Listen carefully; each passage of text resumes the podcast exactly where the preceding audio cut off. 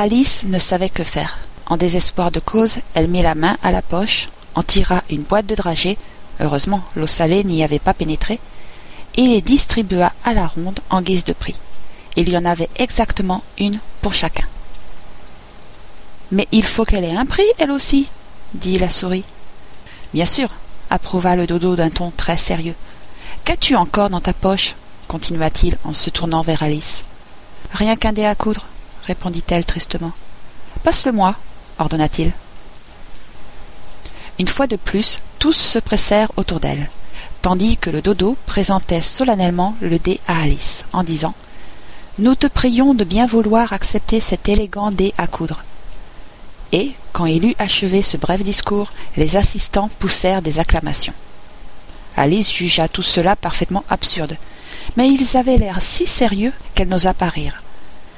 Comme elle ne trouvait rien à répondre, elle se contenta de s'incliner et de prendre le dé d'un air aussi grave que possible. Il fallait à présent manger les dragées, ce qui n'alla pas sans beaucoup de bruit et de désordre. En effet, les gros oiseaux se plaignirent de ne pouvoir apprécier le goût des leurs, et les petits s'étranglèrent, si bien qu'on fut obligé de leur tapoter le dos. Cependant, tout finit par s'arranger. Ils s'assirent en cercle de nouveau et prièrent la souris de leur narrer autre chose. Tu m'avais promis, te souviens-tu, dit Alice, de me raconter ton histoire et de m'expliquer pourquoi tu détestes les ch et les ch ajouta-t-elle à voix basse, craignant de la froisser une fois de plus. Elle est bien longue et bien triste, s'exclama la souris en soupirant et en regardant sa queue. Il est exact qu'elle est très longue, déclara Alice en regardant la queue. Elle aussi, d'un air stupéfait. Mais pourquoi la trouves-tu triste? Et, pendant que la souris parlait, Alice continuait à se casser la tête à ce propos, de sorte que l'idée qu'elle se faisait de l'histoire ressemblait un peu à ceci. Fury dit à une souris qu'il avait trouvée au logis. Allons devant le tribunal, je te poursuis devant la loi, je n'accepte pas de refus. Il faut que ce procès ait lieu, car ce matin, en vérité, je n'ai rien à faire de mieux. La souris répond au roquet. Mon cher monsieur, un tel procès, sans jury et sans juge, ne se peut pas, je le crains fort. Je serai juge, je serai juré, répondit le rusé Furie. C'est moi qui rendrai le verdict et te condamnerai à mort. Tu n'écoutes pas, reprocha à Alice la souris d'un ton sévère. À quoi penses-tu donc? Je te demande pardon, dit Alice très humblement. Tu en étais arrivée à la cinquième courbe, n'est-ce pas? Mais pas du tout, s'exclama la souris d'un ton furieux. Je n'étais pas encore au nœud de mon histoire.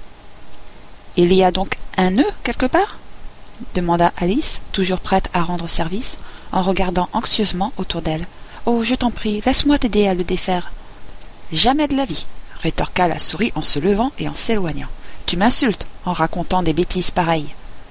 Je ne l'ai pas fait exprès, dit la pauvre Alice pour s'excuser. Mais tu te froisses pour un rien, tu sais. La souris, en guise de réponse, se contenta de grogner. Je t'en prie, reviens et achève ton histoire, s'écria Alice, et tous les autres s'exclamèrent en chœur. Oui, nous t'en prions. Mais la souris se contenta de hocher la tête avec impatience en s'éloignant un peu plus vite.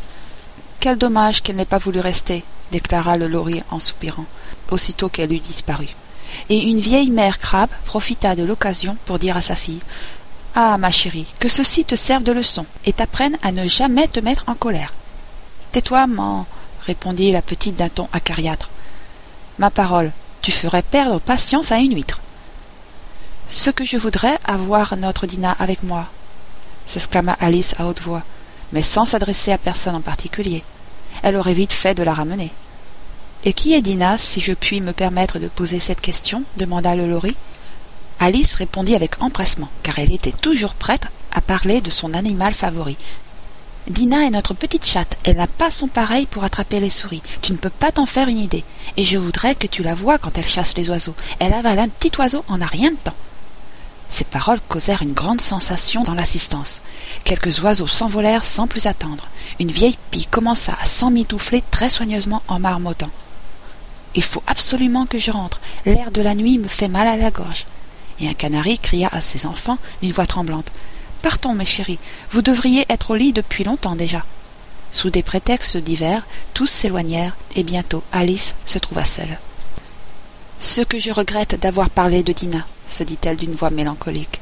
Personne ici n'a l'air de l'aimer, et pourtant je suis sûre que c'est la meilleure chatte du monde. Oh, Madina chérie, je me demande si je te reverrai jamais.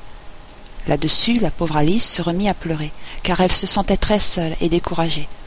Au bout d'un court moment, cependant, elle entendit dans le lointain un léger bruit de pas.